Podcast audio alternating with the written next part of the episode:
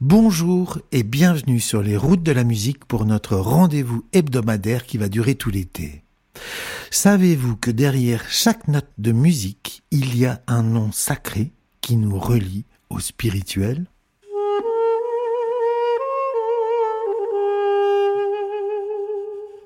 Pythagore, dès le VIe siècle avant Jésus-Christ, classe les différents modes musicaux selon les émotions qu'ils provoquent.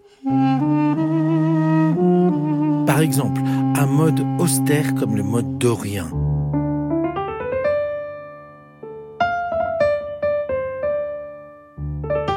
Donne du courage aux guerriers qui manqueraient d'élan. On raconte que le mode phrygien enflamma si fort un prétendant à Taormine en Sicile qu'il était allé de nuit donner la sérénade à sa maîtresse devant la maison de son rival qu'il s'apprêtait à incendier. Dans l'Antiquité, on enseignait la musique comme une suite de formules magiques dégageant chacune une énergie particulière.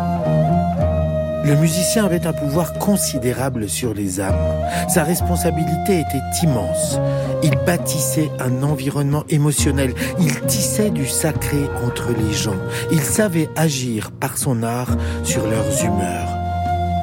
Il connaissait le mode qui provoquait la tristesse. Il savait la gamme qui rendait joyeux. Il jouait parfois subtilement d'un entre-deux que l'on pourrait qualifier de jouissance mélancolique. Un mode, c'est un agencement de notes qui a été codé au fil des temps d'après les émotions qu'il provoque. Irénée de Lyon, un des pères de l'Église, est grec. Il naît à Smyrne, comme Homère, en 140 après Jésus-Christ. Irénée s'installe à Lyon, où en tant qu'évêque, il participe grandement à l'évangélisation de la Gaule. S'occupant de la liturgie, il se calque sur celle qu'il connaît, la liturgie grecque, qui vient tout droit du judaïsme, puisque les premiers chrétiens étaient des juifs convertis à Jésus.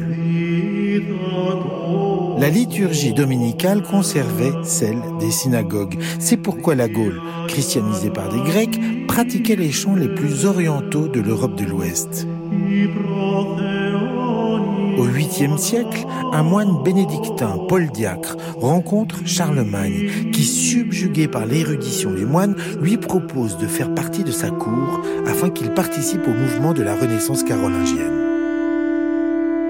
Paul va écrire de nombreux poèmes, des cantiques, parmi lesquels l'un va entrer dans l'éternité. En effet, trois siècles plus tard, un autre moine italien, Guido d'Arezzo, va s'en servir pour nommer les notes de musique. Jusque-là, on utilisait les lettres de l'alphabet A, B, C, D, E, F, G pour nommer les notes. Mais ce système ne distinguait pas les octaves. Guido d'Arezzo chante le cantique de Paul Diacre tous les matins. C'est une louange à Saint Jean qui a pour sujet le chant, justement. Pour que tes serviteurs puissent chanter à pleine voix tes merveilles, efface le péché qui souille leurs lèvres, ô Saint Jean. En latin, ut queant laxis, re zonare fibris, mi ra gestorum, fa mulituorum, sol ve polluti, la bi reatum, sancti Johannes. Une phrase démarre sur une note, la phrase suivante monte d'un degré et le cantique monte l'échelle de la gamme majeure jusqu'au ciel. Quoi de mieux que de prendre le début de chaque vers pour définir la note sur laquelle il vibre?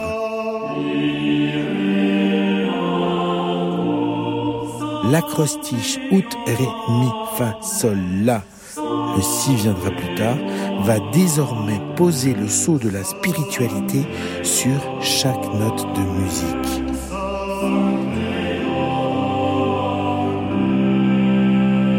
La gamme va rétablir le rapport direct avec Dieu que les hommes avaient perdu. Vous ne chanterez plus jamais Viens Poupoule de la même manière.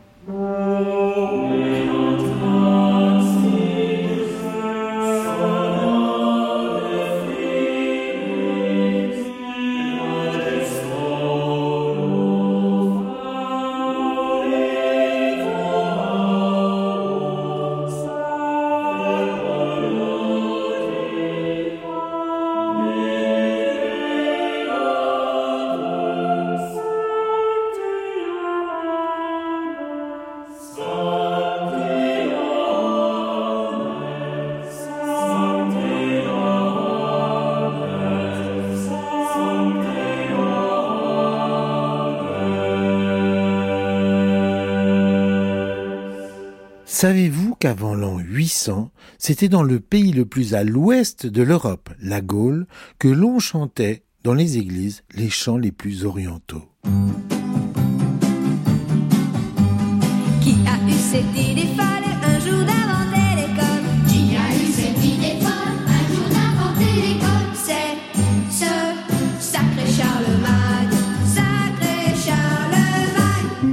N'en déplaise à Robert Gall, le papa de France Gall qui a écrit cette chanson, Charlemagne n'a pas inventé l'école. Celle-ci est née il y a 5000 ans en Mésopotamie avec l'apparition de l'écriture. Mais Charlemagne s'est tout de même occupé de ce qu'on y chantait à l'école. Il a mis son nez dans toutes les musiques. Il a repris toutes les playlists à sa disposition, celles des couvents, des monastères, des églises, à travers tout le Saint-Empire romain germanique. Les lois successorales des Mérovingiens morcelaient les terres entre les héritiers. C'est en usurpant, au détriment de ses neveux, le trône d'Allemagne à la mort de son frère que Charlemagne, qui lui avait hérité de la France, rassemble les deux pays et a l'idée de reconstituer l'Empire romain d'Occident. Seulement voilà, dans cet empire chrétien, on partage la même religion, certes, mais on ne chante pas les mêmes chants. Au début de l'ère chrétienne, on chantait donc la liturgie en grec, avec les variations héritées des chantres des synagogues. Puis vers le IIIe siècle, on passe au latin. Si la langue grecque était la langue la plus musicale du monde, le latin n'est pas en reste. Cicéron, en 50 avant Jésus-Christ, disait que la nature avait inséré dans chaque mot de la langue latine un chant caché, et que les accents toniques c'était l'âme des mots. Et d'ailleurs, mot vient du latin motus, mouvement. Un mot latin, c'est donc un mouvement mélodique. Les variations autour d'une note se font maintenant en latin. Mais on garde au fond le même principe que dans le chant des synagogues. On brode autour d'une note maîtresse que l'on nomme la corde ou la teneur. Cette note, dégage une persistance. Elle est très souvent répétée. Les autres notes tournent autour d'elle. Elles filent. On les oublie. On les appelle des ornements. Parfois, un chant peut avoir plusieurs cordes, jusqu'à quatre. Quatre notes. C'est peu pour créer un chant, mais ces quatre notes sont en réalité des lignes de force sur lesquelles vont se greffer d'autres notes en arabesque, mélisme, circonvolution. Voilà toute la richesse du chant grégorien, sans compter qu'il y avait plusieurs styles suivant les régions. En Espagne, on pratique le chant mozarabe, en Italie, le chant ambrosien, et en Gaule, le chant gallico. Pépin le Bref, le père de Charlemagne, en 750, pour conforter sa légitimité, a besoin du pape. Il fait un deal avec le pape Zacharie, dont les états pontificaux sont menacés par les Lombards au nord de l'Italie. Je te protège et tu bénis mon trône. Aussitôt dit, aussitôt fait, échange de représentation. Quand la délégation romaine arrive à Saint-Denis, Pépin est subjugué par la solennité du chant romain. Toujours la même histoire, on se fait charmer par du neuf. Il décide de l'adopter. Charlemagne, son héritier, va voir dans l'adoption du chant romain un nouveau moyen d'unification dans un empire où l'on partage la même religion mais avec des chants différents. Cette tentative d'unification liturgique va prendre du temps. Le grand remplacement, ça n'existe pas en musique, pas plus que dans la vie d'ailleurs. On va plutôt assister à une hybridation, c'est-à-dire une fusion. Et ça va être l'âge d'or du chant grégorien qui commence autour du sacre de Charlemagne vers l'an 800.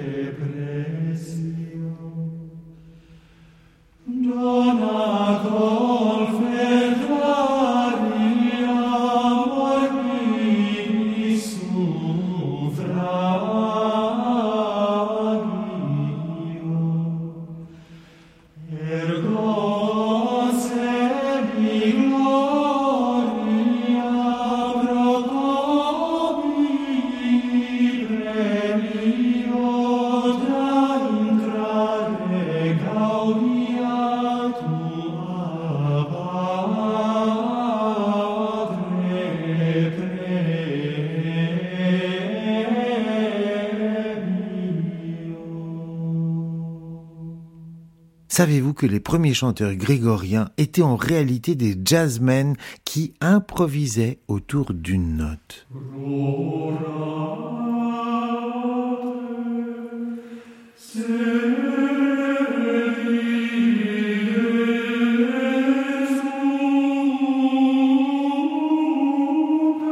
Pourquoi le chant grégorien est-il si important, au-delà même de sa portée religieuse? Parce que c'est une pratique musicale qui vient de la nuit des temps et qui est commune à toute l'humanité. Depuis les Védas en Inde jusqu'au chant sacré des aborigènes, on pratique une méditation autour d'une note centrale que l'on étire indéfiniment et qui représente la note de l'univers, une note qui nous englobe tous, la vibration primordiale qui est à l'origine de la vie, la fameuse substance de Spinoza qui serait incarnée, autour de laquelle nous tournons, nous nous développons en même temps que nous sommes libres de digresser pourvu que toujours nous l'ayons en tête, cette note fondamentale qui nous réunit et qui fait que nous retomberons toujours sur nos pieds. Métaphore parfaite de la condition humaine. Nous sommes les ornementations, les notes de passage qui relient la note fondamentale à d'autres cordes, d'autres lignes de force. C'est la grâce de l'homme de naviguer dans un cadre et de broder une toile dense et riche autour d'un axe fondamental. La note de référence qui peut changer pour chaque hymne que l'on appelle teneur ou corde de récitation représente cet axe autour duquel librement le chant se déploie.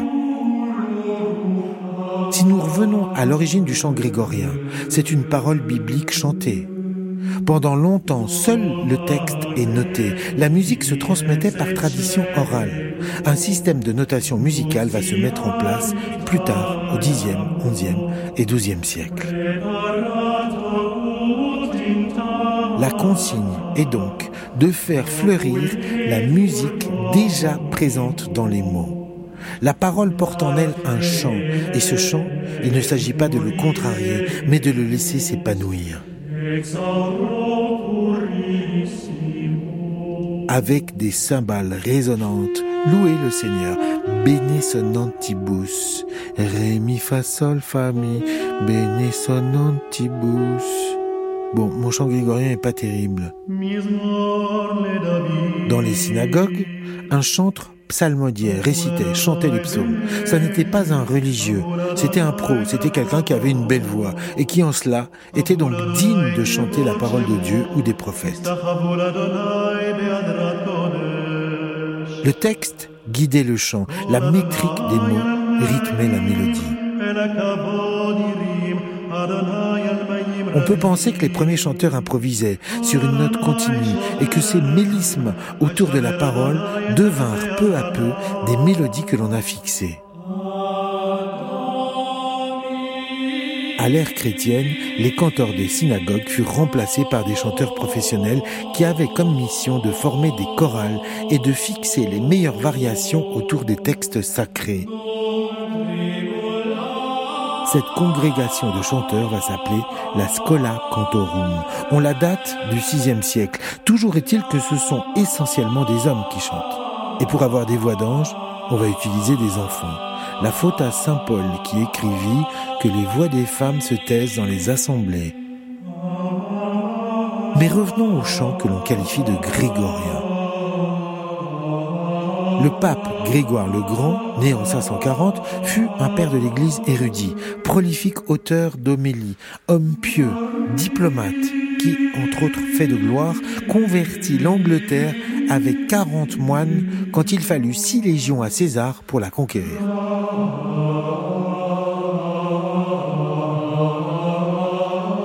Deux siècles plus tard, c'est en son honneur que l'on qualifiera le nouveau chant qu'impose Charlemagne dans l'Empire de chant grégorien.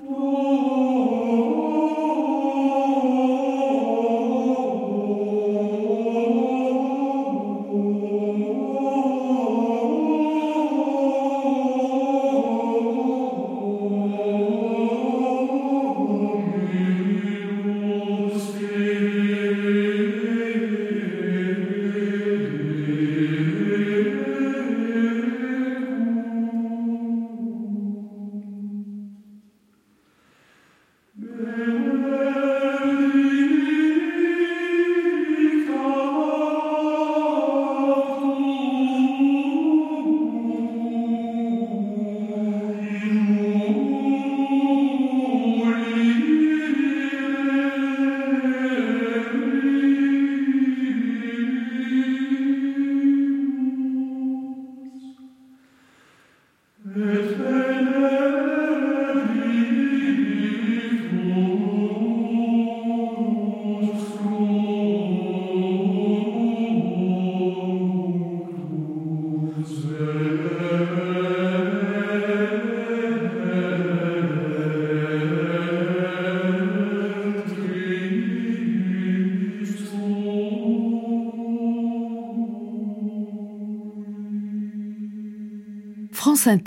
Sur les routes de la musique, avec André Manoukian. Savez-vous que les chants grégoriens que l'on chantait autrefois étaient beaucoup moins austères que ceux qu'on écoute aujourd'hui?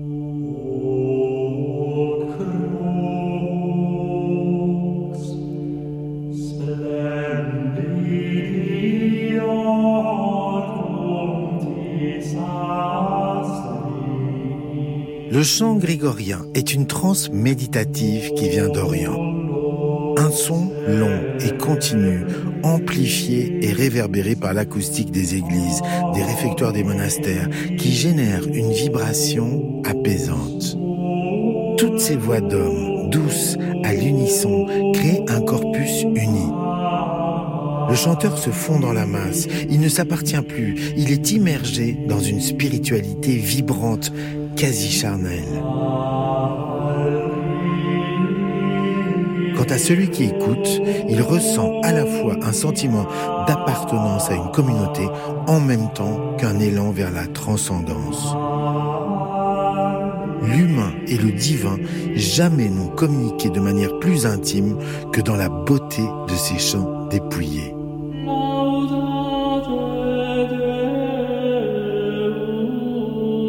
Le mot latin est au cœur de la composition grégorienne. C'est de lui que jaillit le chant. Il s'agissait de rendre vivant le texte, et pour cela, il suffisait de restituer la musicalité propre à chaque mot. Un bon chantre, c'est quelqu'un qui est à l'écoute du mot et qui doit restituer son essence en le faisant vibrer. Un chant porte un sous-texte mélodique en lui. C'est pourquoi nous sommes émus par des mélopées dont nous ne comprenons pas la langue.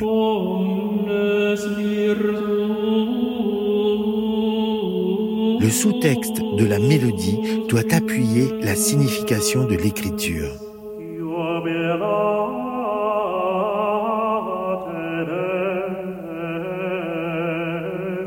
Sur une note fondamentale que l'on appelle le chanteur brodait d'abord librement.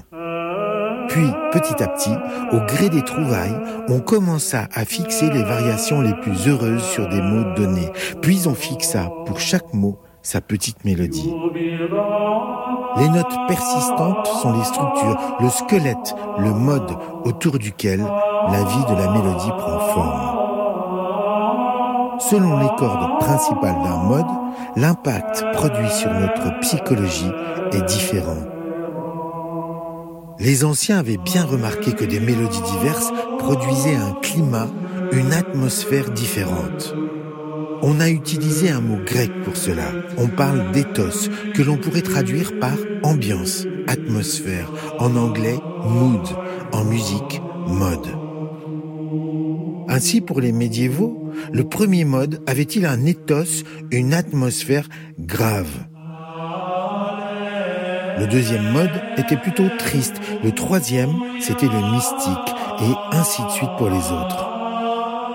Mais une chose est certaine, c'est que la signature orientale, autrement expressive, puisqu'elle utilisait des quarts de ton, va rapidement disparaître, sans doute sous l'influence des Gaulois, des Celtes, des Francs, bref, de toutes les tribus du Nord qui fonctionnaient plutôt sur des modes pentatoniques, c'est-à-dire des gammes à cinq sons beaucoup moins sophistiqués que les modes orientaux.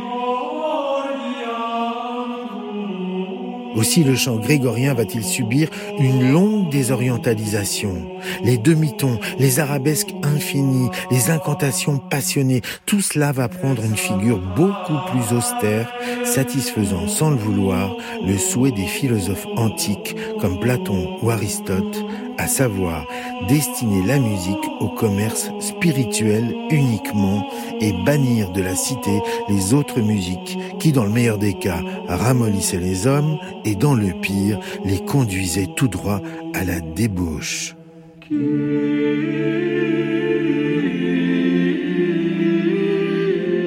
Mais la musique est comme l'eau, une force difficile à contenir, et elle va déborder bientôt, chez les troubadours et dans les premières polyphonies, amorçant le déclin du chant grégorien.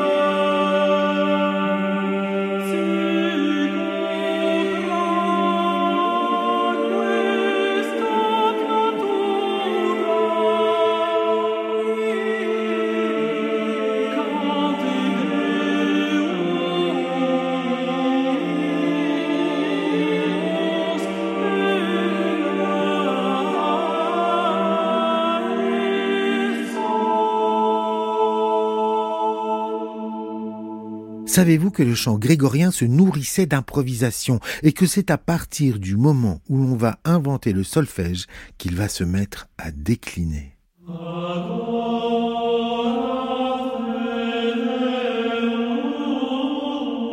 L'âge d'or du chant grégorien, c'est le couronnement de Charlemagne en l'an 800.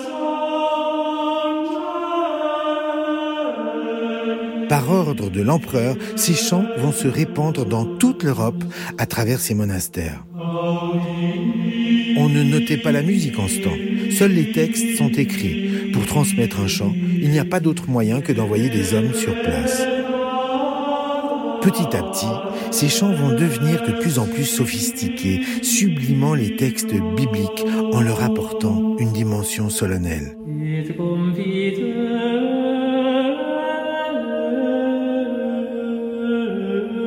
Mais bizarrement, c'est à partir du moment où l'on va noter les mélodies que le chant grégorien va entrer en décadence. Dans les premières notations musicales, il n'y avait que des signes sur les textes, des dessins ou des indications rythmiques qui donnaient une vague idée. Puis peu à peu, sous l'influence des théoriciens, le souci des notateurs se polarisa sur la mélodie, la hauteur précise des notes, la valeur des intervalles, jusqu'à ce que Guido d'Arezzo fixe la portée à cinq lignes, ce qui va permettre de noter toute la tessiture du chant humain. Alors, on figea les chants. L'inspiration individuelle du chanteur n'est plus sollicitée. Il doit restituer une mélodie qui ne vient pas de lui, donc fatalement qu'il va moins ressentir. C'est à partir de la notation musicale, autrement dit à partir de la naissance du solfège, que le chant grégorien va s'étioler et finir par mourir. En effet, ce nouveau souci d'exactitude mélodique conduit progressivement à négliger la notation des nuances rythmiques. Le rythme était dicté par la langue latine, il était très riche mais à vouloir s'adresser au plus grand nombre, le message perd de sa vigueur. Et surtout, au début, la notation rythmique n'est pas précise. Les accents du latin sont déplacés. Les mélismes qu'on ne sait plus chanter sont coupés. La deuxième cause de décadence, ce sont les tropes. Un trope dans le répertoire grégorien, c'est la liberté pour l'interprète de rajouter des vocalises, d'orner à sa guise une mélodie donnée, et ainsi de personnaliser et de faire évoluer un chant jusqu'à s'éloigner tellement de l'original qu'on en crée un nouveau. Les tropes, c'était la signature vocale de celui qui chante, qui lui permettait de s'inscrire personnellement dans le vaste livre des improvisateurs et qui permettait de renouveler le répertoire.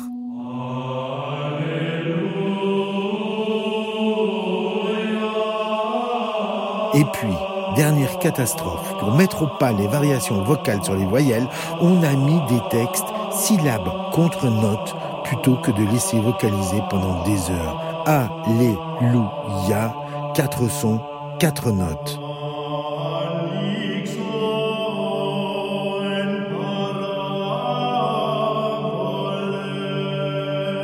La standardisation du chant dans le culte, au détriment de la trance, a sans doute participé à la baisse de fréquentation des fidèles dans nos églises. Voyez ce qui se passe dans un gospel à Harlem le dimanche matin. Écoutez l'appel vibrant des muezzins qui retentit des 20 mosquées à la fois dans Istanbul, vibrer sous la voix grave et magnifiquement timbrée d'un cantor de synagogue alors qu'un latin édulcoré est coupé de ses racines rythmiques et mélodiques, un chant, somme toute, débarrassé de tout affect et de tout sentiment, a remplacé la liturgie autrefois vibrante dans le culte catholique.